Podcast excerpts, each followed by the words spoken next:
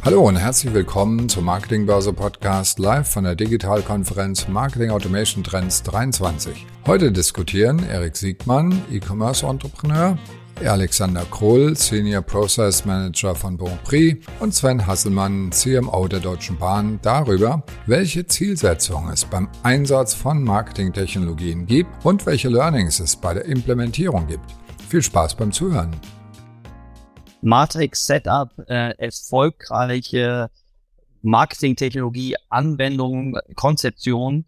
Wir haben zwei Spitzen äh, Menschen unterwegs, die zwei, ganz tolle Unternehmen jeweils äh, sprechen werden. Wir haben auf der einen Seite den Alexander Krull äh, vom Bonprix, einem, einem der führenden Versandhandelsunternehmen aus dem aus dem Hause Otto hier aus Deutschland und einem der führenden Mobilitätsdienstleister, nämlich Ben Hasselmann von der Deutschen Bahn.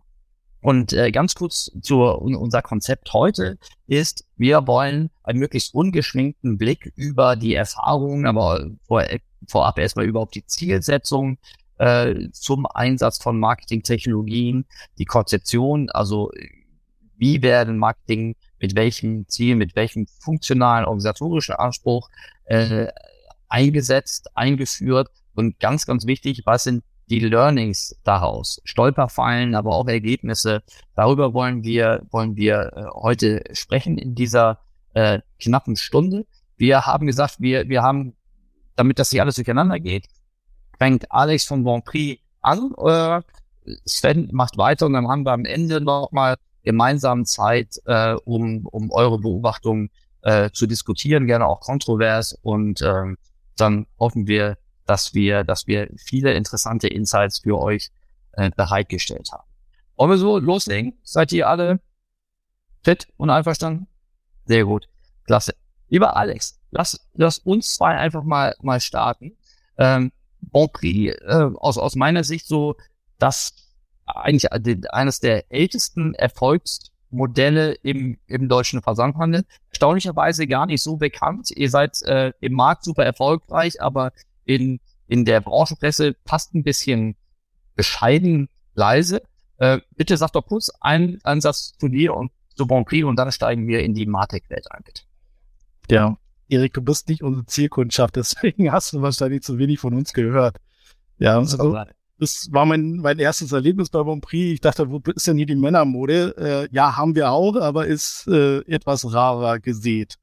Äh, aber ansonsten alle Frauen ähm, in Deutschland haben auf jeden Fall ab einem bestimmten Alter schon mal was vom Bonprix gehört. Und äh, auch wenn du gesagt hast, wir sind ein äh, ja, alteingesessenes deutsches Unternehmen hier in Hamburg, ist Bonprix jetzt mal, wenn man jetzt mal die Gruppe, die Otto-Gruppe betrachtet, eigentlich so, so ein ja, also nicht ein Urgestein, sondern auch äh, eines der wenigen Unternehmen, das tatsächlich in sehr vielen Ländern erfolgreich ist. Ja, also wir sind mittlerweile in 28 Ländern aktiv, ähm, unter anderem USA und kreuz und quer durch durch ähm, durch Europa und ähm, sind halt sozusagen zweitumsatzstärkste Unternehmen in der, in der Otto-Gruppe äh, und, ähm, und ziemlich erfolgreich mit dem, was wir tun. Also wir haben eine sehr treue Kundschaft, muss man sagen. Und äh, das alles kannst du uns eine Umsatzgrößenordnung nennen? Ja, also wir sind dort deutlich über eine Milliarde Euro Umsatz, ja, also deutlich. Wir gehen in Richtung zwei Milliarden, also schon schon nicht so verkehrt. Sag mal so, hätte ich auch nicht gedacht. Ich habe jetzt vor anderthalb Jahren bei Bonprix angefangen, also ich war sehr erstaunt, was das Unternehmen tatsächlich zu bieten hat. Davon, ähm, ja, also wenn ich jetzt noch, weil du sagtest, auch nur zwei, drei Worte zu mir sagen. Ähm, ich, ich war lange Zeit tatsächlich hier auf der Martech, auf der, äh, auf der Vendor-Seite und ähm, habe da tatsächlich ja, gute 16 Jahre äh, Zeit verbracht ähm, und vieles gesehen. Und ich äh, muss sagen, einiges wird hier natürlich deutlich anders äh, umgesetzt und angegangen, aber in vielen Bereichen sehr innovativ und in anderen Sachen muss ich leider sagen, auch sehr rückschrittlich, aber das ist auch gut so, sonst bräuchte ich ja nicht hier sein. Ähm, ist ja auch mein Job. Was ist, was ist denn, was ist denn, hast du sowas wie einen Titel oder eine Rolle? Äh, wie nennt man dich im Büro?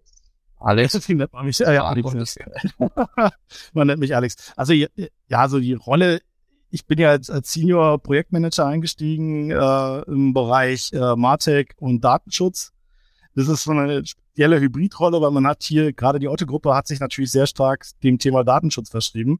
das ist einerseits Klotz am Bein, aber andererseits natürlich auch Innovationsfaktor, muss man mittlerweile schon sagen. Also wer sich darauf vorbereitet, der wird in der Zukunft wahrscheinlich länger erfolgreich sein als die Unternehmen, die da dem Thema hinterherhinken. Ähm, und das hat man ja recht früh erkannt und hat sich gesagt, gut, wir brauchen da jemanden, der sich technologisch auskennt, also weiß, wie das Marketing der Zukunft im Ideal aussehen sollte, aber auf der anderen Seite das Ganze schon in einem Tech-Stack entwickelt, der datenschutzkonform äh, tatsächlich auch aufgesetzt ist, ja.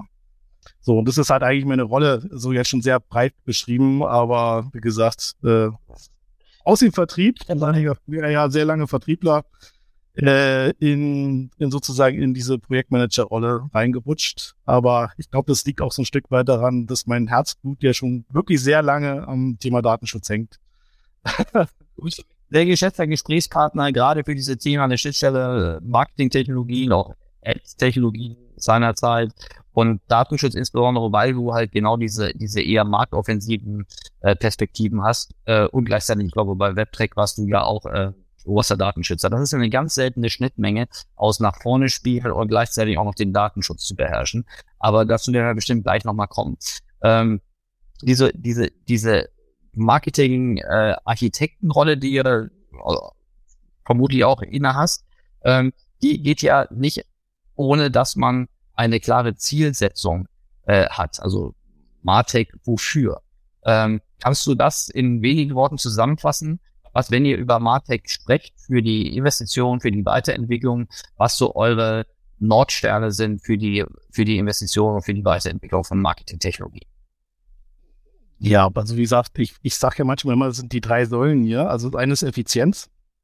Also alles muss immer unter dem Aspekt, wir müssen effizienter werden, äh, betrachtet werden. Der zweite Punkt ist das ganze Thema Datenschutz natürlich. Ja, also hier darf nichts aufgebaut werden, was nicht irgendwie datenschutzkonform ist. Und, äh, und die dritte Säule ist, ich, ich sag mal, ist Innovation in gewisser Weise. Also wir setzen uns sehr hohe Innovationsmaßstäbe hier intern. Die hinken vielleicht in manchen Themen den Markt hinterher, aber wir sind halt, ähm, wir haben einen sehr starken Fokus auch auf Eigenentwicklung. Und das ist natürlich dann oftmals etwas komplexer, eine Eigenentwicklung so weit zu bringen, als wenn man sagt, man greift einfach auf eine marktübliche Lösung irgendwo zurück. Dafür erfüllt aber die Eigenentwicklung, die ist aber sehr stark genau unseren Bedarf und, und unsere, unsere Anforderungen. Äh, und deswegen natürlich, das sind so die drei, ich sag mal, die drei Säulen, auf denen das ganze Thema, also alles, was ich hier mache, sozusagen äh, begründet ist. Und das Ganze natürlich mit einem sehr starken Fokus, einerseits die, unsere Bestandskunden zufriedenzustellen. Und auf der anderen Seite natürlich, und das ist jetzt ja auch der Fokus bei der Internationalisierung, Neukundengenerierung. In erster Linie in Deutschland haben wir schon einen sehr guten Marktanteil, muss man sagen. Also ich, deswegen sage ich, die meisten Frauen würden es vielleicht nicht mal zugeben, dass sie bei Bonprix kaufen, aber fast jede Frau kauft bei Bonprix. Ähm, ab einem bestimmten Alter, also ab 30, 35 kauft fast jede Frau bei Bonprix, muss man wirklich so sagen. Äh, in Deutschland, in anderen Ländern sieht es noch nicht ganz so aus. Also und das entwickeln wir halt und dafür bauen wir natürlich auch die Lösung, die halt nicht nur in Deutschland, sondern auch in anderen Märkten tauglich sein muss. Super, dann lass uns mal so für, für jeden dieser drei Säulen so die, die wesentlichen äh, Hebel äh, kurz ansprechen. Effizient, wenn ich Effizienz höre und ich habe jetzt auch etwas nicht gehört, ich habe zum Beispiel kein Wachstum, also kein primäres Wachstumsziel rausgehört. Du könntest jetzt sagen, das ist ein bisschen in der, in der, in der Kundenpenetration, also in der, auf der Retention-Seite mit drin, aber du hast als erstes Effizienz gesagt. Ähm, ja, vermutlich nicht ohne Grund. Was, wohin ist Effizienz im Sinne von Automatisierung, höhere Durchdringung, ähm, geringere Personalkostenquote? Was ist, was, was steckt hinter Effizienz? Also Effizienz ist hier natürlich, den Kunden möglichst günstig einzukaufen, muss man schon sagen. Ja, also wir sind hier sehr Marketing-Effizienz getrieben und äh, äh, natürlich möchte man natürlich auch Umsatz, äh, ich sag mal, generieren oder auch Wachstum ist natürlich auch unser, unser großes Ziel. Aber es ist nicht, ich sag mal, wenn man jetzt andere Unternehmen betrachtet, die, ich sag mal, Wachstum um jeden Preis eigentlich ihr Ziel setzen, äh, setzen wir hier Wachstum mit möglichst hoher Effizienz. Das ist so, kann man eigentlich schon zusammenfassen. Ja? Äh, also wie gesagt, der Kunde, wir gucken sehr stark auf unsere Produktmargen. Wir wollen natürlich auch nicht die Produkte überteuert anbieten. Das ist jetzt äh, auch nicht unser Ziel, sondern wir wollen einen fairen Preis natürlich auch bieten. Äh, wir wollen äh, gute Produkte liefern. Wir wollen natürlich auch nachhaltig sein. Und natürlich kostet das so alles und hat natürlich nur eine begrenzte Marge zur Verfügung. Und die Marge wollen wir nicht so einsetzen, weil man findet uns ja auch in der Gruppe so ein bisschen auch als Cash-Cow der Gruppe. Also wir müssen natürlich auch gucken, dass wir hier das Geld einbringen, was wir in neue innovative Projekte in der Gruppe halt investieren wollen, ja, und die Weiterentwicklung der Gruppe investieren wollen. Und deswegen guckt man hier, ich glaube, eher stärker darauf, dass wir die Kunden möglichst günstig und gut einkaufen und nicht äh, zu jedem Preis und Hauptsache wir generieren viel Umsatz und wachsen. Okay. Bevor wir, mir fällt gerade auf, bevor wir jetzt über die weiteren Säulen sprechen, also aus Startplus und Innovation, weil wir müssen mal gucken, Martech, da muss man sagen, was, was sind denn eigentlich die, die inhaltlichen äh, Tools, die äh, bei euch unter der Martech äh, Motorhaube äh, sind. Kannst du sagen, kurz einen Abriss geben über eure, du hast schon vorhin gesagt, dass ihr viel Eigenentwicklung habt, aber wenn du so denkst an deine, deine, deine wesentlichen stärksten Elemente innerhalb deines, deines Martech Maschinenraums, was sind denn so die großen Technologie Bausteinen. Ja, also gut, jetzt natürlich die klassischen äh, Vendor-Tools, also wenn ich jetzt an Google denke, angefangen von DV360 Ads und, und, und Co. über äh, Social Media, äh, bei, bei Beta, äh, also wie gesagt, das ist erstmal so, ich sag mal, die klassischen Bausteine. Da nutzen wir jetzt auch keine, ich sag mal, Einentwicklung, sondern da nutzen wir tatsächlich auch nur die Tools, die, äh, die dort angeboten werden und vernetzen die halt sinnvoll mit unseren internen Lösungen. Und äh, aber ansonsten, ich sag mal, vieles, was wir sozusagen drumherum gebaut haben, um dort, ich sag mal, Kundendaten zu aktivieren zum Beispiel, das sind tatsächlich dann unsere eigene Entwicklung. Also wir haben eine eigene CDP, basierend auf äh, der Google Marketing, also der Google Cloud sozusagen aufgebaut. Äh, wir haben ähm, automatisierte Prozesse dahinter, die wir selber entwickelt haben. Wir haben Prognosesysteme, wir haben eigenes Analytics-System entwickelt, äh, also ist es nicht so, dass wir da also auf klassische Tools in am Markt zurückgreifen. Wir haben natürlich auch ein Analytics hier laufen. Äh, Google Analytics, einfach nur, um natürlich die User-Aktivierung innerhalb des Google-Kosmos äh, effizienter hinzukriegen. Was aber nicht heißt, dass das der beste Weg ist, muss man sagen. Ja, deswegen war ja genau der Grund, warum wir gesagt haben, wir entwickeln eine eigene Customer Data Plattform, äh, um da noch ein Stück weit besser zu werden und auch unser und auch, ich sag mal, auch Machine Learning äh, Themen und so weiter damit reinzubringen und auch lernen zu lernen, also mehr aus dem Verhalten der Kunden, aus unseren wertvollen First-Party-Daten zu lernen und diese natürlich auf die Aktivierung zu nutzen. Ne? Wie gesagt, das ist ein grober Abriss. Wir gehen halt, wir, äh, ich sag mal jetzt abseits von Google, wir haben eine DSP, da sind wir halt immer noch in der Überlegung. Äh, wir haben einen Dienstleister, den, den wir verwenden, also Adform zum Beispiel äh, als Beispiel mal genannt, aber wir sind auch immer noch am überlegen, ob es vielleicht sogar Sinn macht, eine eigene Entwicklung dazu auf, äh, auf die Beine zu stellen oder uns sogar an die an unsere an die Gruppe zu hängen. Aber wie gesagt, wir sind hier bei Bonprix so ein Stück weit autark vielen Entscheidungen und gucken natürlich darauf, dass der Tech-Stack in erster Linie zu uns passt und nicht, ich sag mal, Gruppen unbedingt zur Gruppe passt, ja. Also es kann durchaus sein, dass ein Otto ganz was anderes einsetzt, als wir hier äh, bei Bonprix einsetzen. Als mhm. Lösung. Verstehe ich wenn, gleich der, aber anderes Thema, wobei der, der gemeinsame Datenpool vermutlich für, äh, oder die gemeinsame Marktbearbeitung oder Effizienzgewinne bei der Entwicklung von DSPs vermutlich auch einen Skaleneffekt mit sich bringen würde. Aber anderes Thema. Die, äh, du hast gerade zweimal gesagt, Analytics, da hast du dich, hast du nochmal präzisiert, äh, Google Analytics. Das andere Analytics-Element, ist das etwas, was für, für Behavioral Data irgendwie aus dem CRM-Raum kommt oder was, was meintest du mit den eigenen Analytics? Genau, wir haben ein eigenes, ich sag mal, ein eigenes Tracking-System und darauf basierend, mhm. ich sag mal, zwei Komponenten. Das eine ist natürlich unser CRM. Und in dem natürlich auch viele Analysen. Also wir haben ja, ich sag, also geführt haben wir, äh, hatte jede Abteilung ein eigenes Analyse-Team, Analystenteam und ein eigenes ähm, ja, Data Science Team, also gefühlt, ja. Mhm. Aber äh, wie gesagt, und darauf basierend analysieren wir halt in erster Linie mit Tableau ähm, äh, sehr viel. Das mag vielleicht für viele ein bisschen behebe und ein bisschen starr wirken, aber ich sag mal, für viele Themen ist es halt, ich sag mal, sicherer, irgendwann eine Wahrheit zu haben, als statt zu sagen, jeder sucht, zieht sich seine eigenen Informationen und dann kommt jeder mit unterschiedlichen Zahlen. Die Zielsetzung ist hier halt, wir haben eine Wahrheit. Äh, die Wahrheit ist auch wirklich vollumfänglich und datenschutzkonform erhoben worden. Äh, wir messen, ich sag mal, mehr Informationen, als uns andere Systeme ja durchaus liefern können. Und wir sind hier in der Lage, die mit allen unseren Datenquellen intern äh, zu verheiraten. Also wir auch das ganze Thema Datensilo ist natürlich auch immer ein Problem in vielen Unternehmen und das wollen wir möglichst vermeiden. Und deswegen haben wir versucht, die, oder deswegen haben wir sehr stark daran gearbeitet, eine zentrale Datenplattform aufzubauen, in der alle notwendigen Informationen, Kundeninformationen zur Verfügung stehen und dann natürlich darauf basieren, auch weiter automatisierte Prozesse, sei es Personalisierung, sei es halt Newsletter, sei es halt ähm, Ad-Optimierung, solche Sachen halt rausziehen, bis hin zu einer tatsächlich guten muss man sagen, am, am Markt wahrscheinlich noch relativ selten echten dynamischen Attributionen. Also unsere Budgetallokation läuft tatsächlich auf einer dynamischen Attribution. Also wir gucken uns tatsächlich die Customer Journeys an, dann gucken, wer beträgt wie viel bei zu welchen Sales und danach wird erfolgt nachher auch die Budgetverteilung, ja.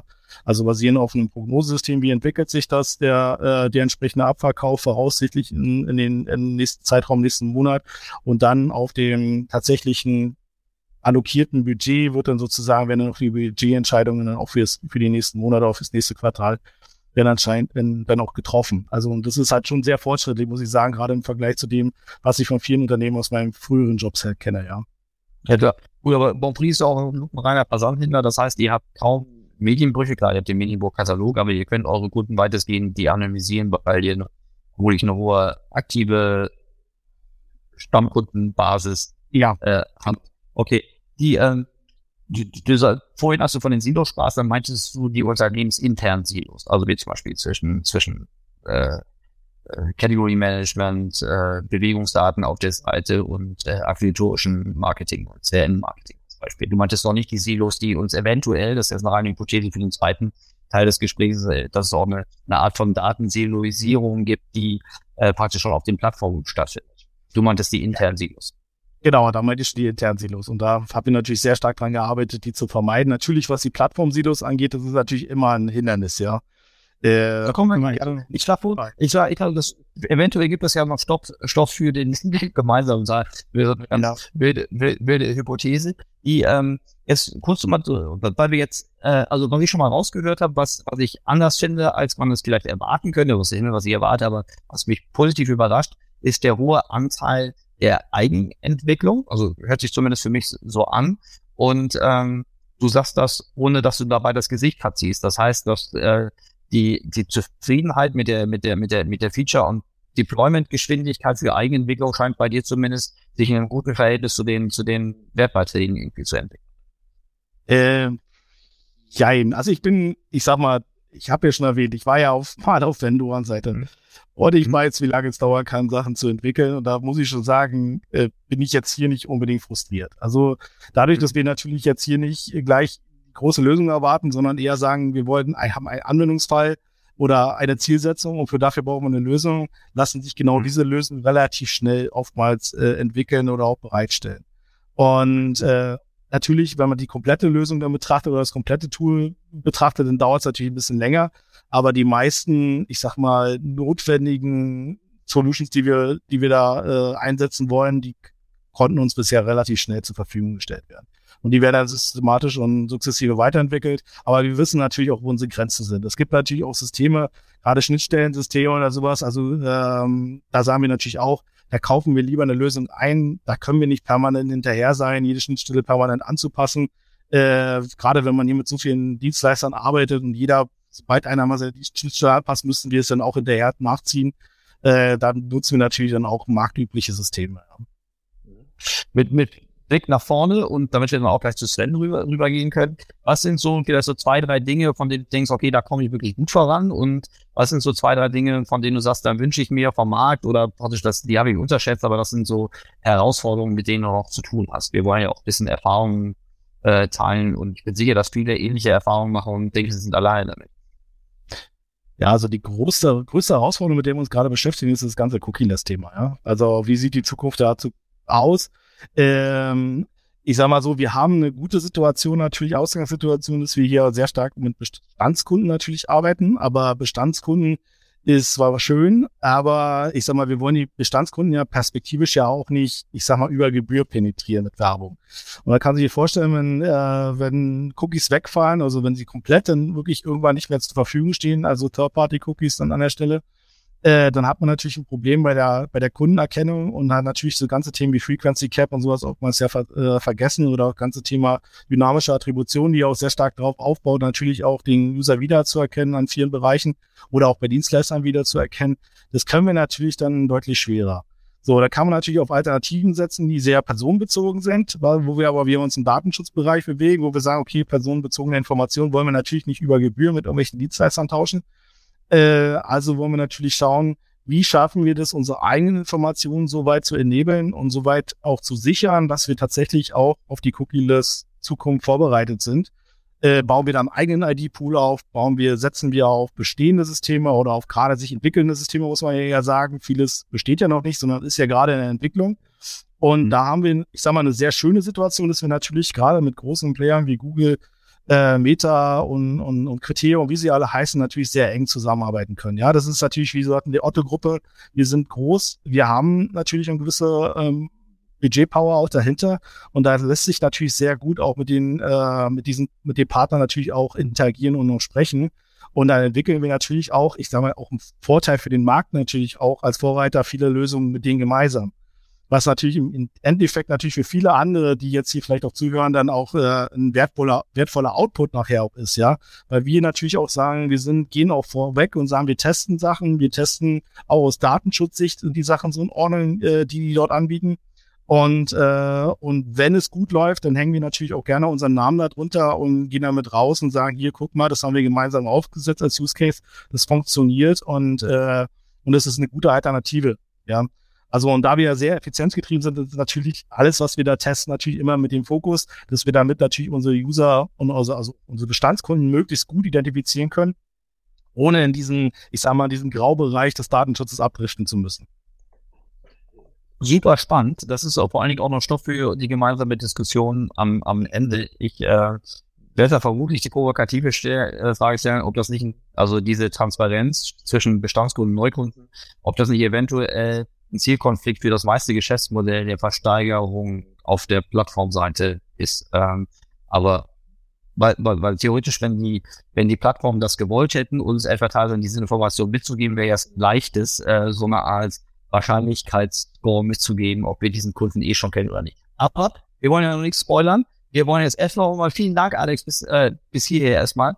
Ähm. Ich würde, ich würde, ich würde gerne jetzt den, den Ball zu, zu Sven rüberspielen, damit wir am Ende noch ein bisschen Zeit für, für Diskussionen haben. Und auch übrigens, und, und ihr auch gegenseitig könnt euch natürlich auch gerne, wenn ihr möchtet, äh, Dinge fragen oder an, an, an Kopf werfen, äh, damit wir hier viel Dynamik haben. Aber bevor wir das machen, lieber Sven, äh, die Deutsche Bahn äh, kennt jeder. Du bist, ähm, wenn ich es richtig in Erinnerung habe, CMO des, des Fernverkehrs, also dort, wo wirklich, äh, wo wirklich äh, Geschäft gemacht wird.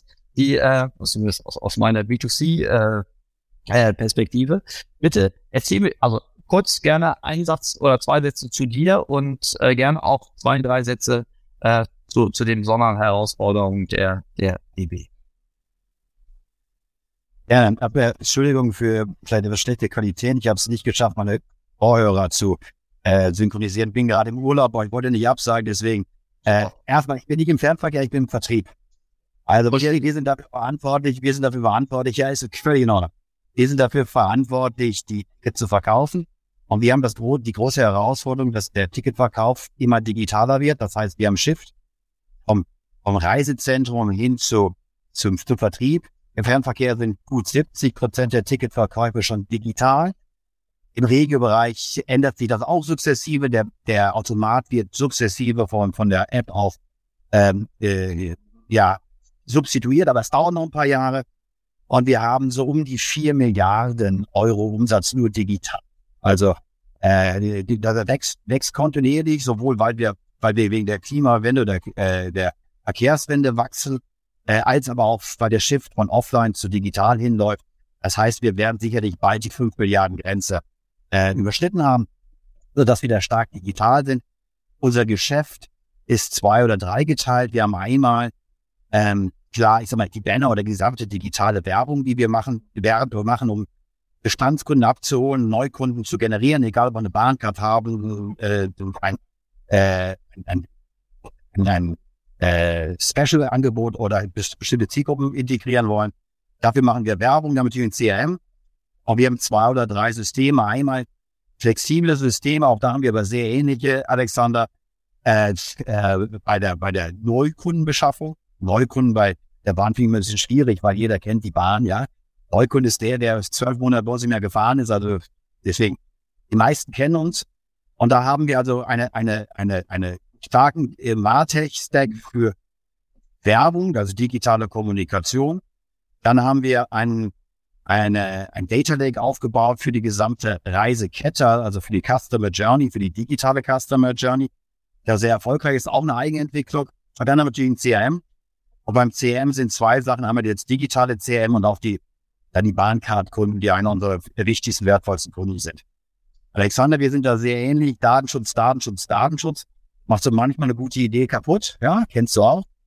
Und äh, das zweite ist, effizient sind wir auch. Äh, und das dritte ist, Wachstum. Oder Wachstum heißt, sowohl mehr Menschen in die, in die, in die, die auf die Schiene zu bringen, äh, aber auch von, von offline ins, ins digitale Business reinzubringen.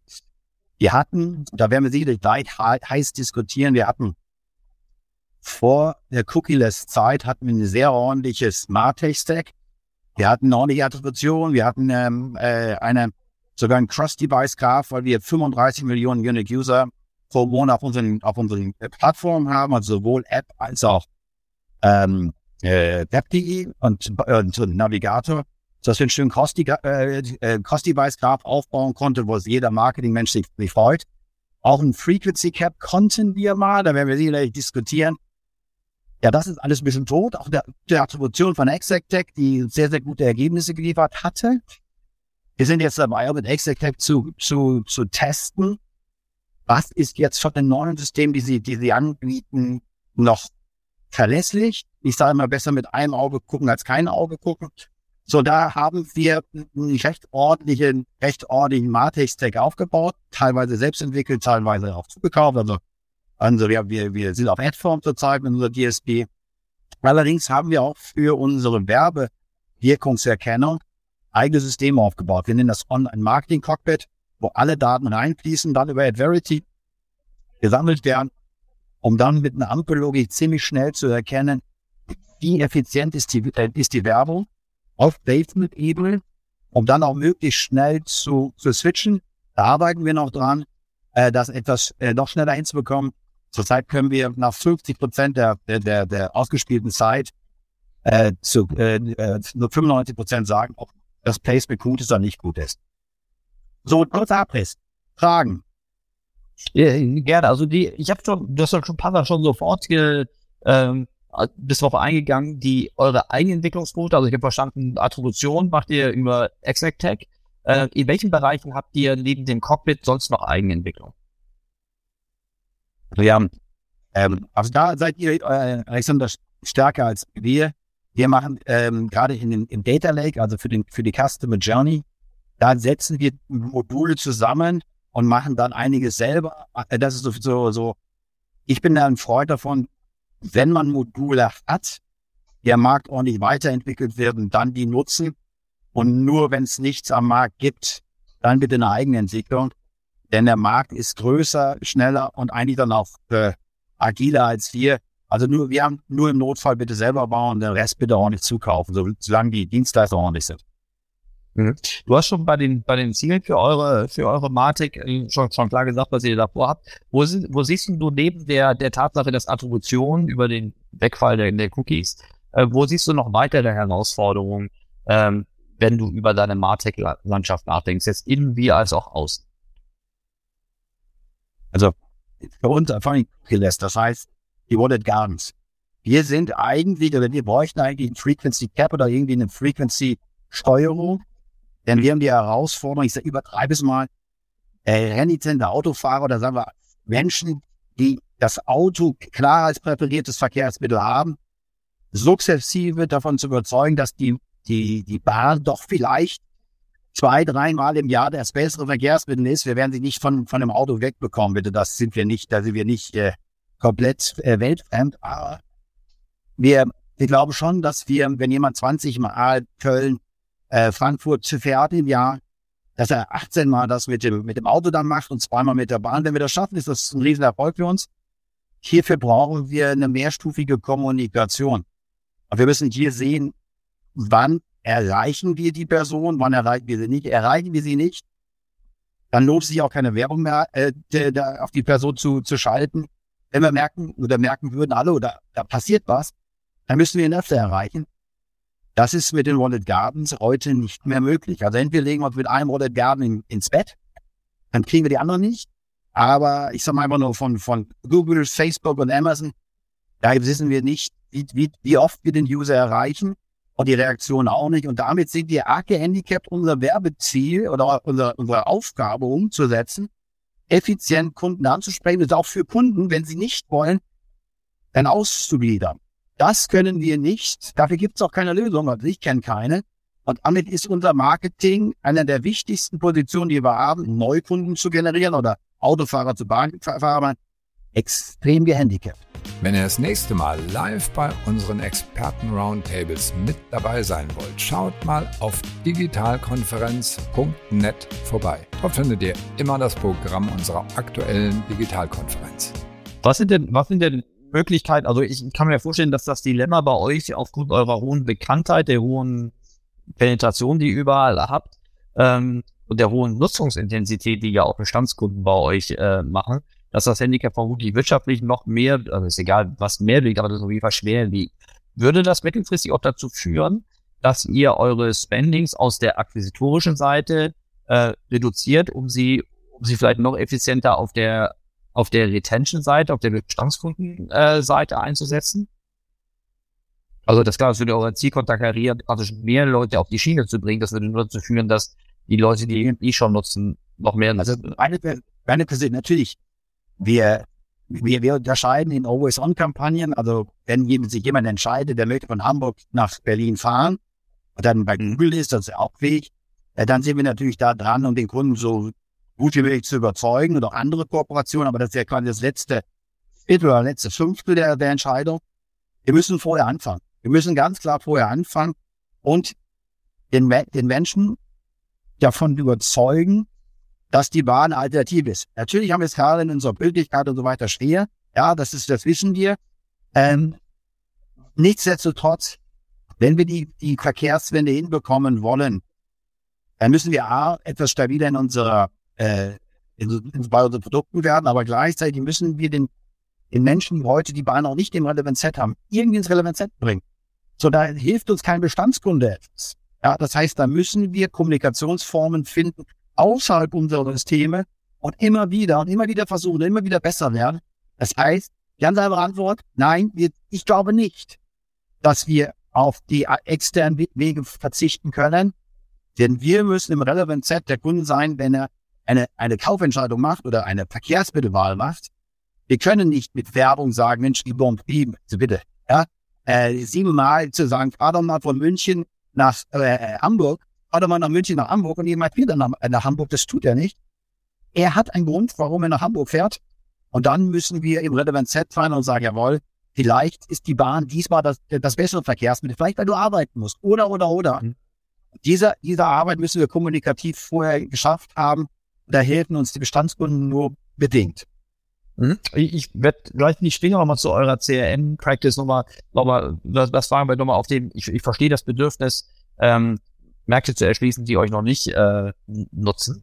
Was sind denn Hoffnungsschimmer? Wo, sind, wo siehst du denn Initiativen oder vielleicht äh, eigene, eigene Wege, um ein bisschen mehr in diese neu gewordene Blind, Attributionsblindheit, die wir jetzt auf, auf einmal haben, das ist ja auch für die meisten von uns eine, eine, eine ungewohnte Erfahrung. Ne? Wir Marketeers waren ja nicht darüber, dass wir wenig gesehen haben und im Digitalen immer mehr äh, und, und besser attribuieren und mindestens korrelieren konnten.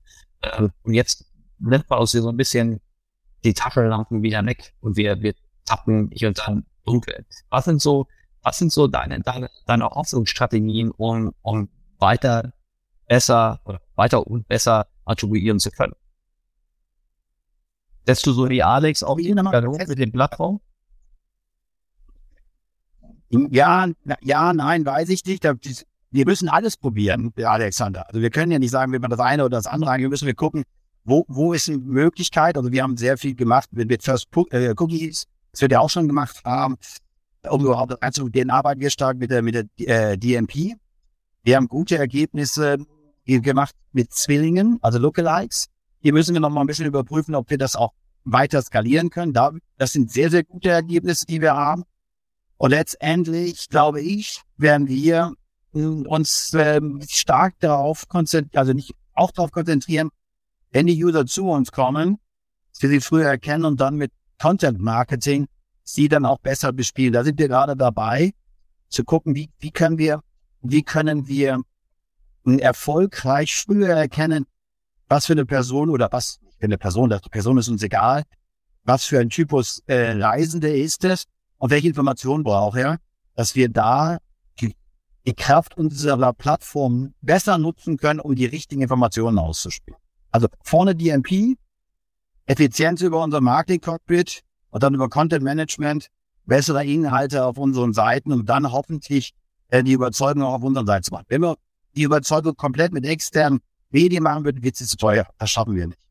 Äh, Erik, ist damit die Frage so ein bisschen beantwortet, ist nicht ganz einfach. Absolut. Absolut, nee, das war ja auch eine Frage. Sie werden, könnte die Frage selbst nicht beantworten. Deshalb äh, bin ich damit total happy. Ich möchte kurz mal, äh, erst möchte ich mal in, auch wenn es hier nicht reinpasst, mal ein Lob ausspielen. Du sagst immer eure Pünktlichkeit, ja, ich kenne die Statistiken, aber das Gute ist ja, die anderen Verkehrsmittel glänzen gerade auch nicht äh, mit äh, Pünktlichkeit. Also ich weiß nicht, ob ihr das einfach versucht hast zu fliegen oder mit dem Auto von A nach B zu fahren. Äh, das ist also komparativ seid ihr überhaupt nicht so unpünktlich, finde ich. Sagt jemand, der regelmäßig von Hamburg nach ja. Und nach München. Ich wohne in, in Hamburg und fahre einmal die Woche nach Frankfurt oder zurück, weil ich da arbeite. Hm. Ich habe äh, gute Fahrten, schlechte Fahrten mit der Bahn. Dann habe ich es zweimal mit dem Auto gemacht. Ja, mhm. ich habe in der Hälfte in Münster habe ich einen Zwischenstopp gemacht, meinen, meinen Bruder besucht, weil es so katastrophal war, dass ich dachte, okay, äh, ich fahre lieber wieder Bahn, lieber schlecht Bahn fahren als gut Auto fahren. Auf jeden Fall auf der Strecke. Jetzt habe ich genug Schleichwerbung für die, äh, für die Bahn gemacht. Ich habe genug Aufgaben. Aber, aber äh, ja. es ist, manchmal werden wir zu viel bescholten, ja, äh, weil die Bahn, die Bahn ist so, ich glaube, nach der deutschen Nationalmannschaft äh, das, das zweitbeliebteste, ja, äh, Kommunikation, der Kommunikationsgegenstand. Und äh, jeder kennt einen, der mit der Bahn zu spät gekommen ist, aber es kennt keiner einen, der mit der Bahn pünktlich gekommen ist. Und ich, ich sage euch, auf das kommt vor. Und auch sehr oft. Äh, ich bin, ich bin in dem Sommer äh, mal in Großbritannien mit der Bahn gefahren. Das kann ich jedem mal empfehlen, der ähm, mit unserer deutschen Bahn nicht zufrieden ist, einfach mal eine willkürliche Strecke in Großbritannien zu fahren. Da weiß man wieder seine, seine deutsche Bahn zu schätzen.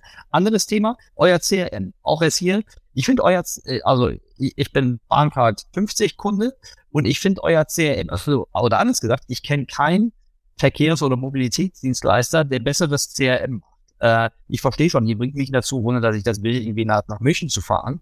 Aber ich finde diese ganzen Gimmicks, die, also Gimmicks, verzeih mir die, die, äh, die Wortwahl, aber diese, diese, diese Specials, egal ob das ein Mitfahrerrabatt ist, ähm, ein Upgrade in eine höhere Klasse. Also es gibt ständig, also ich öffne eure Newsletter. Hätte ich mir niemals gedacht, dass ich mal sagen würde, eure, eure 1 zu 1 äh, Kommunikation ist zumindest in meinem Fall erstaunlich treffsicher. Wie konnte das passieren? Woran liegt das? Gibt auch andere. Herzlichen Dank für diese, herzlichen Dank für den Lob. Es gibt auch andere. Jetzt auch einer gesagt, Mensch, ihr wisst überhaupt nicht, was ihr wollt. Ich habe jetzt zweimal die gleiche Mail bekommen und die gleiche Adresse. Also wir sind da auch nicht unzählbar, ja.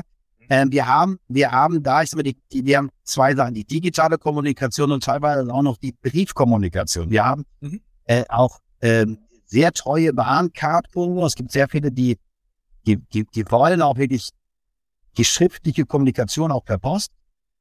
Und das ist nicht immer ganz einfach. Das sind drei verschiedene Systeme, die wir dann abgleichen müssen. Das gelingt uns nicht immer richtig. Also das heißt, da ist noch Arbeit dran. Aus diesem Grund haben wir auch gerade ein neues Projekt gestartet. Das heißt Next Level Communication, Next Level CRM, um das besser abzugleichen. Was wir aber gemacht haben, jetzt kommen wir auf dein positives Beispiel. In den letzten, ja, fast zehn Jahren immer Trial-and-Error-Prozesse, also gemacht, um zu gucken, was funktioniert, was funktioniert. Und diese, diese Next die Next Best Offer haben wir ziemlich stark mit Tests gemacht. Und für einige Zielgruppen klappt das schon ganz gut. Bei einigen müssen wir noch ein bisschen arbeiten. Aber herzlichen Dank für das, für das Kompliment. Gebe ich gerne an meine Kolleginnen und Kollegen weiter. Äh, wir sind da noch nicht bei 100 Prozent, aber wir nehmen auch gerne, wenn es mal, wenn's mal funktioniert. Ja, sehr gut. Und wie war das cross, cross äh, macht, also von Papier über über Web äh, und, und kannst, kannst du Alex fragen, weil die müssen das ja schon seit, also die hatten ja schon, schon immer einen Katalog.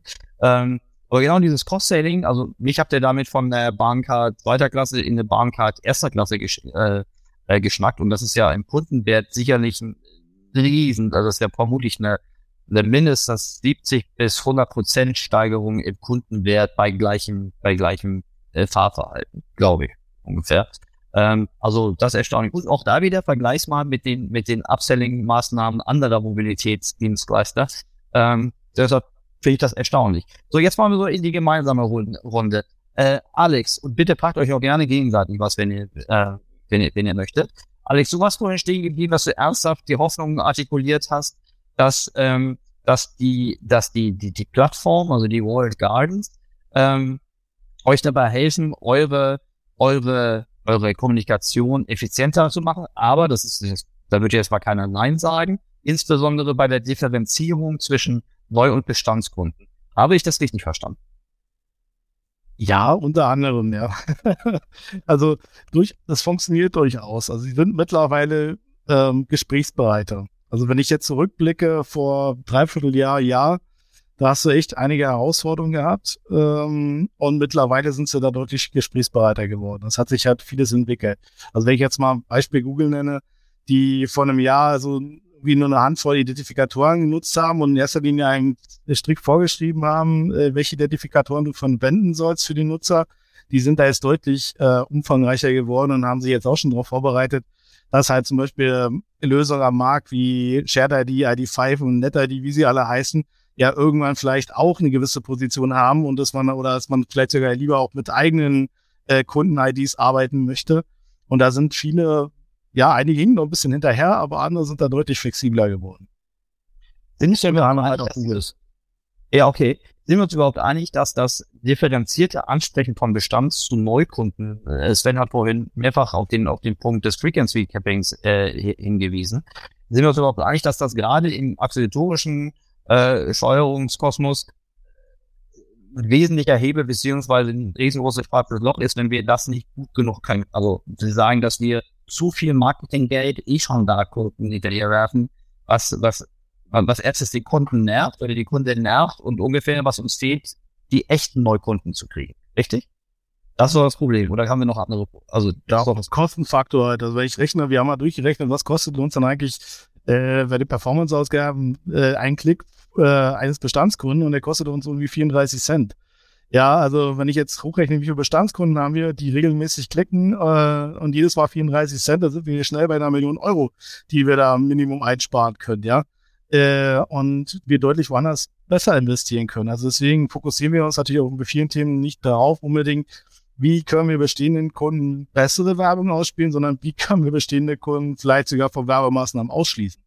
Ja, also äh, zu sagen, okay, der hier regelmäßig kauft, warum müssen wir die dann weiterhin äh, penetrieren? Also ein bisschen Werbesparsamkeit tut ja auch allen also ein Stück weit gut, ja. Nicht nur dem, nicht nur, ich sag mal, uns im Portemonnaie, weil wir die ausgehen, sondern auch dem Kunden, der nicht über alle Gebühr angesprochen wird oder ich sag mal eher über Kanäle zukünftig angesprochen wird, die tatsächlich eine Relevanz für ihn haben. Bestes Beispiel, wir haben auch eine App, warum den User jetzt permanent über Web ansprechen, wenn die App ja auch ein super Kanal ist, den Nutzer mit entsprechender Werbung auch anzusprechen, auch mit äh, bestimmten, ja, ähm, Kampagnen, die wir da fahren, anzusprechen, ja, oder Newsletter. Also wie gesagt, der, der Kunde hat ja schon explizit auch mitgeteilt, worüber er angesprochen werden möchte.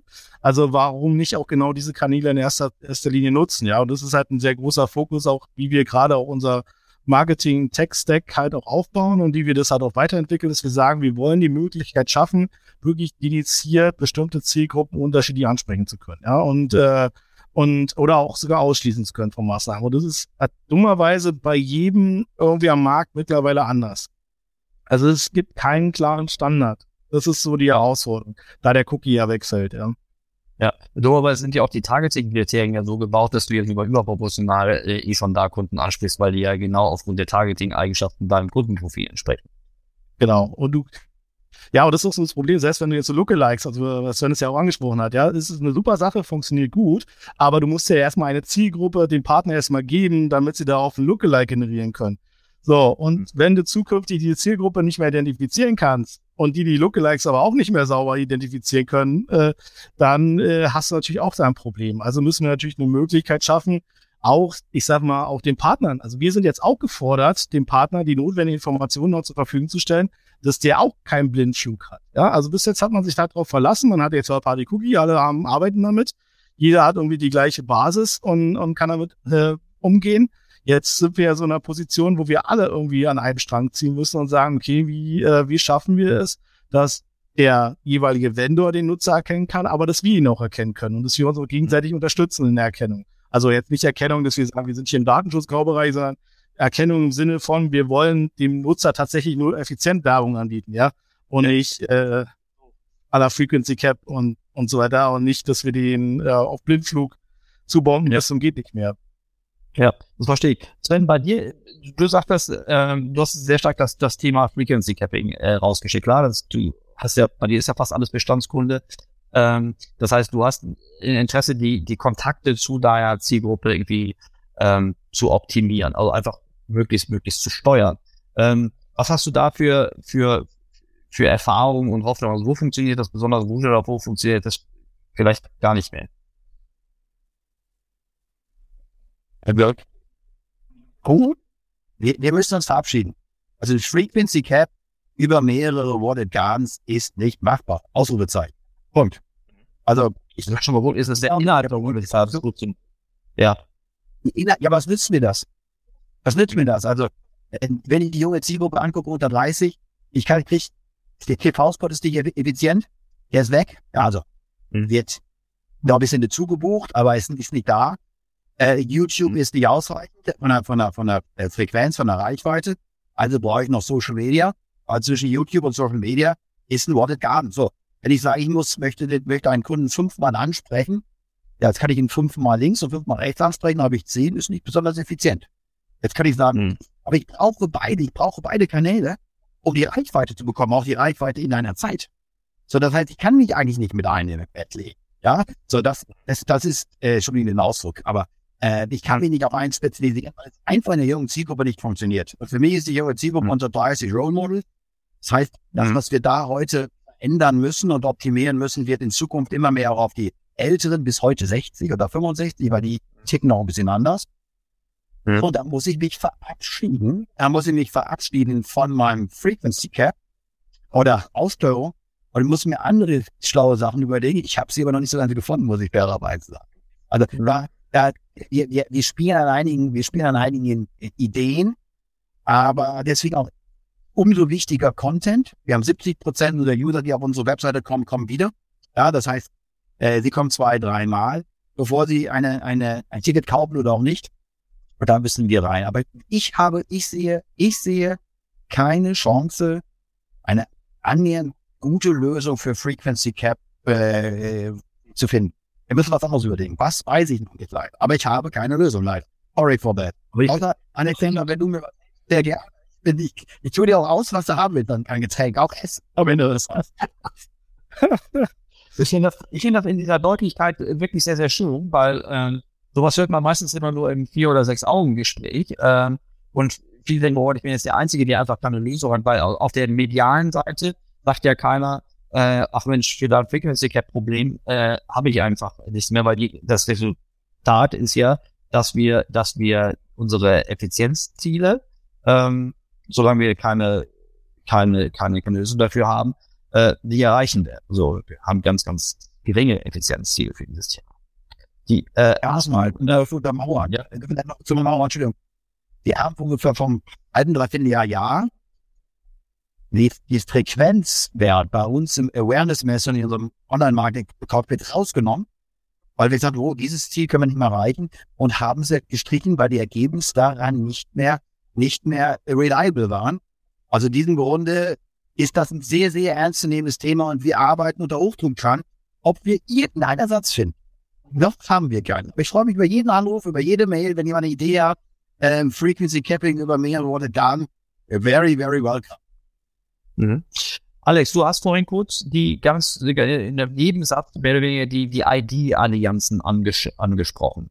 Ähm, können wir da Hoffnungen haben? Also, müssen wir gucken, wie, wie, wie weit verbreitet sind die, aber hätten wir da eine Hoffnung, dass wir neue datenschutzrechtlich konforme Identifikatoren haben, die auf dem Markt, also die alle Marktteilnehmer in diesem Dreieck ähm, nutzen können, damit wir halt ähm, zielgerichteter Kommunikation aussteuern können. Ist das ein, ist das ein Silberstab am Horizont? Nein, also ja und nein. Aber ich würde ja das Nein erstmal aktuell noch unterstreichen wollen. Ähm, also es entwickeln sich halt diverse Lösungen, die, ich sag mal, im, im Grundsatz erstmal gute Ideen sind und auch weitestgehend datenschutzkonform sind. Ja, einige, ja, wo sie sagen, gut, wie sie es gerade angehen und wie sie versuchen, Reichweite zu generieren, ist natürlich auch ein bisschen, hm, ja, möchte ich jetzt nicht diskutieren, aber Mhm. Aber es gibt halt schon, ähm, ich sag mal, äh, einige, die sich da jetzt mittlerweile versuchen zu etablieren, auch in diesen Fokus setzen, Open Source zu sein, also dass man sagen kann, okay, jeder kann die nutzen, es gibt keine großen Hürden, die einzusetzen. Also sie versuchen wirklich sehr stark schnell auf Reichweite zu setzen. Aber, dann kommt jetzt das große Aber, es kristallisiert sich halt niemand raus, der tatsächlich eine alternative Lösung sein wird. Ja, also es wird, ich sag mal, eine Mischung aus diversen Technologien werden, perspektivisch, ja. Also jetzt aktuell gesagt hat man halt in erster Linie noch die Third-Party-Cookie, nicht mehr ein Altsystem. Ja, also ich meine, Safari, Firefox und Co. unterstützen ja die schon länger nicht mehr in der Form oder eingeschränkter schon. Äh, und äh, aber wenn mir jetzt ein Chrome wegfällt, ja, was hast du denn als Alternative? Jetzt kannst du natürlich sagen, ja, ich setze auf ein ID5 oder NetID, ähm, aber die decken die ja nur ein minimales Spektrum ab. Also nicht jeder Dienstleister arbeitet mit denen, also äh, du musst erstmal auch einen entsprechenden Pool für deine Kunden aufbauen. Du kannst ja nicht aktiv rangehen und gleich sagen, ich habe jetzt hier für alle meine Kunden gleich eine, eine ID und die nutze ich jetzt sofort. Also ist es eher eine Mischung aus unterschiedlichsten Identifikatoren. Also man geht eher in die Richtung so ID-Stitching, ID-Graph, also falls euch jetzt was sagt. Also ich versuche eigentlich im Grunde genommen eine Datenbank aufzubauen intern, in denen ich alle potenziellen Match-Keys, die mir irgendwo über den Weg laufen, reinbaue. Ja, und äh, das ist jetzt ein bisschen abseits von, von Datensparsamkeit, wovon man ja eigentlich reden sollte, äh, sondern wir bewegen uns hier echt in einer Welt, wo wir sagen, okay, wir müssen auf jedes Pferd setzen, was da draußen erstmal an uns vorbeirennt. So, und, äh, und die müssen wir erstmal bei uns aufnehmen, um zu gucken, nicht, dass wir entweder einen Zug verpassen, ja, wo wir jetzt gut Überleitung zur Bahn sind, aber wir wollen jetzt keinen Zug verpassen, sondern wir wollen halt äh, in erster Linie sicherstellen, dass wir auch, auch die Lösung, die wir in Zukunft vielleicht hier sogar intern schon mit, mit aufbauen. Aber die, wie gesagt, in den nächsten Jahren wird es keine Lösung geben und äh, ja, es wird ein, ich sag mal, eine Mischung aus diversen Systemen sein. Es wird eine gehashte E-Mail-Adresse sein, es können Kundenadressdaten sein, es können eine ID5, eine NetID sein parallel, es können auch immer noch Cookies sein dort, wo sie möglich sind. Äh, eine, also es gibt ja auch eine Basis als First-Party-Cookies oder äh, oder auch Cookie-Alternativen, äh, die man ja auch schon nutzen kann, die jetzt nicht immer grundsätzlich datenschutzkonform sind aber auch so ähm, Single Sign-On-Lösungen, die sich ja auch entwickeln. Also gerade wir als Gruppe hätten da zum Beispiel auch ein Potenzial, bevor wir, was wir aktuell noch nicht nutzen, noch nicht heben, aber perspektivisch natürlich auch eine Lösung werden könnte. Ähm, könnte man sich bei der Bahn vielleicht auch vorstellen, dass sie sagen, okay, gibt ja schon so Bahnverbünde, dass man sagt, okay, warum nicht? Viele haben unterschiedliche Apps, ja. In Berlin kenne ich ja selber, wir haben die BVG, gibt die Bahn, ja, gibt eine, ein, ein, gemeinsames System, aber vielleicht sogar noch besser vernetzen die Systeme, dass man sagt, okay, man hat perspektivisch ja vielleicht auch ein Single Sign-On-System, was alle Bahnunternehmen zum Beispiel verwenden. Äh, und ähm, aber wie gesagt, es, es, es gibt, und da wir auch in mehreren Märkten unterwegs sind, in vielen Märkten unterwegs sind, merkt man auch sehr schnell, in jedem Markt ist es irgendwie eine andere Lösung, die sich versucht am Markt so stärker zu etablieren. Und äh, da können wir nicht nur auf ein Pferd setzen. Also da müssen wir halt wirklich gucken, wie bringen wir die zusammen. Und das schaffen wir nur, ich sag mal, auf einer gewissen, auf einer technologischen Basis. Ja, die Sachen müssen in Realtime funktionieren. Du musst die Daten wirklich alle miteinander vernetzt haben, verknüpft haben und dann so ausspielen zum jeweiligen Dienstleister in dem Format, wie er das halt, ich sag mal, verstehen kann. So, dann kriegst du vielleicht in gewisser Weise nicht wirklich ein Frequency Cap hin. Aber was du denn kriegst, ist perspektivisch zumindest zu sagen, erstens, äh, über welche Kanäle kaufen die Kunden besser und über welche Kanäle sollte ich sie vielleicht perspektivisch ausschließen, weil sie einen Kanal schon besonders gut nutzen und auch dort gut kaufen, ja, darüber. Also dann schließe ich sie eher irgendwo aus oder bewerbe sie irgendwo stärker, wo ich merke, dort funktionieren sie halt auch besser oder da konvertieren sie halt auch besser. So, und das ist halt gerade so den, den Ansatz, den man halt grundsätzlich ausprobiert. Und das Schöne ist, muss man sagen, das haben mittlerweile auch die, unsere Partner verstanden, dass sie daran drauf setzen müssen und sich da auch entwickeln müssen. Ja, aber so richtig, welches das führende System, da geben die auch nichts vor. Da gehen die auch eher in die Richtung mittlerweile, wir nehmen alles. Ja, klar.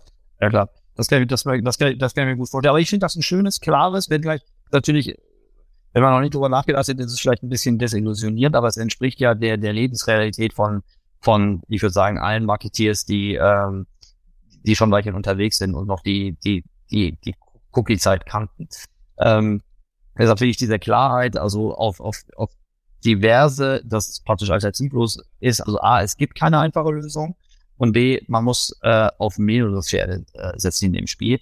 Äh, wir haben jetzt noch wenige Minuten. Äh, aber vielleicht so mal mit dem Blick auch Erik, wir haben auch ein paar Fragen im Chat. Vielleicht sollten wir da auch nochmal zwei Fragen das haben wir gerade rein. Echt? Das gibt's ja gar nicht. Sonst mal, ja. du, nächstes Mal vor, ich sehe die hier nicht. Also wir haben einmal Teilnehmerfrage, welche CRM nutzt die Bahn denn? Hm.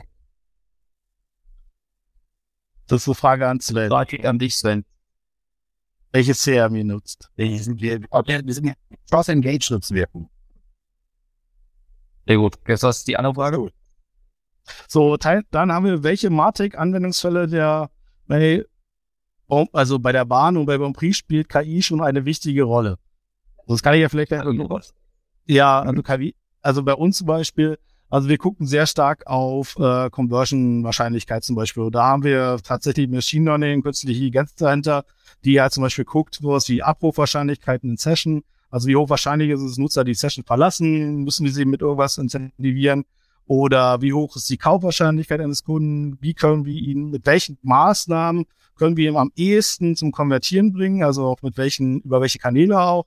Also das sind so Sachen, die wir schon, schon tatsächlich machen, um natürlich auch sicherzustellen, dass wir den Kunden nicht, nicht zu sehr über zu viele Kanäle halt auch im Endeffekt ansprechen. Okay. Wie ist das bei euch, Sven? Wo findet bei euch KI statt? Wir haben einmal äh, bei der ähm, Kampagnenoptimierung KI-Versuch gemacht. Der war leider noch nicht so erfolgreich, muss man fairerweise sagen. Also das ist, äh, da hätten wir noch nicht die richtigen, die richtigen, die KI eingesetzt oder das war zu komplex. Und da sind in sehr vielen anderen Bereichen KI-Experimente äh, äh, im Einsatz. Ähm, aber äh, ich so den richtigen Durchbruch kenne ich noch nicht. Ich werde mich da nochmal informieren, aber bei mir im Bereich haben wir zwei, drei Tests gemacht, die waren noch nicht so erfolgsversprechend. Aber wir sind dran. Das heißt, äh, äh, nur weil wir einmal nicht erfolgreich waren, heißt es nicht, dass wir es nicht weitermachen, sondern ganz im Gegenteil. Wir haben noch nicht das Richtige gefunden und sind deswegen weiter am Suchen und am Testen. Und da haben wir ganz klare KI-Projekte auch der Fernverkehr hat einige KI-Projekte, hat er sogar eine eigene äh, kleine Abteilung für aufgebaut. Das heißt, ähm, wir, wir lernen mit der KI. Äh, zurzeit ist die KI noch nicht die entscheidende Rolle, aber lass mal in zwei, drei Jahren wieder sprechen. Ich glaube, dann sieht es schon wieder anders aus. Ja, sehr gut. Jetzt haben wir hier noch einen, es gab noch eine, jetzt sehe ich dir auch den Teilnehmer fragen.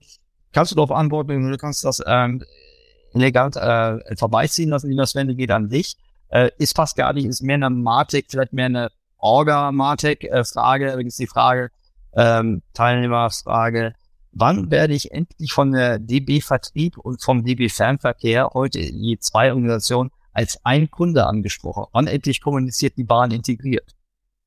Oh, ganz provokant. Sind wir dran? Ja, sind wir dran? Ja, nein, und jetzt das schmal ist. Ich will mich ganz herzlich entschuldigen dafür, ja, dass das, dass das der zweite, das hat ein bisschen was auch mit Datenschutz zu tun. Das hat ein bisschen was zu tun, wenn die, wenn die einen Daten im linken und im rechten sind, wenn das zwei verschiedene Unternehmen sind. Wenn man sich dann ganz datenschutzkonform verhält, ist das nicht immer ganz einfach, die Daten zusammenzuführen. Und da wir das sehr, sehr ernst nehmen, führen wir die ja teilweise nicht zusammen. Und deswegen, liebe Kundin oder Kunde, ähm, werden Sie noch doppelt angesprochen. Ich hoffe, das wird recht bald abgestellt sein. Sehr gut. Toll. Super. Wir sind mit der Zeit, glaube ich, jetzt äh, am Ende. Ich danke euch ganz, ganz herzlich. Ich mochte vor allen Dingen die Klarheit und die Offenheit, mit der ihr nicht nur Sachen, wo, wo ihr gerade steht, dafür ist mal auf jeden Fall vielen Dank, aber auch für die Dinge, für die es keine einfache Lösung gibt oder vielleicht noch gar keine Lösung und an der ihr trotzdem arbeitet. Das ist überhaupt nicht selbstverständlich, aber ich weiß, dass es sehr, sehr wichtig ist, weil es geht vielen anderen auch so. Und äh, damit habt ihr, glaube ich, sehr, sehr geholfen, um wirklich äh, nicht nur euer Praxiswissen, sondern auch ein bisschen die Perspektive nach vorne klarer zu machen. Deshalb Ganz herzlichen Dank, lieber Sven, lieber Alex. Das war der Marketingbörse Podcast mit einem Mitschnitt der Digitalkonferenz Marketing Automation Trends 23 vom November 2022. Es diskutierten Erik Siegmann, Entrepreneur, Alexander Kroll, Senior Prozessmanager Bonprix und Sven Hasselmann, CMO der Deutschen Bahn. Danke fürs Zuhören und gerne das nächste Mal live bei digitalkonferenz.net.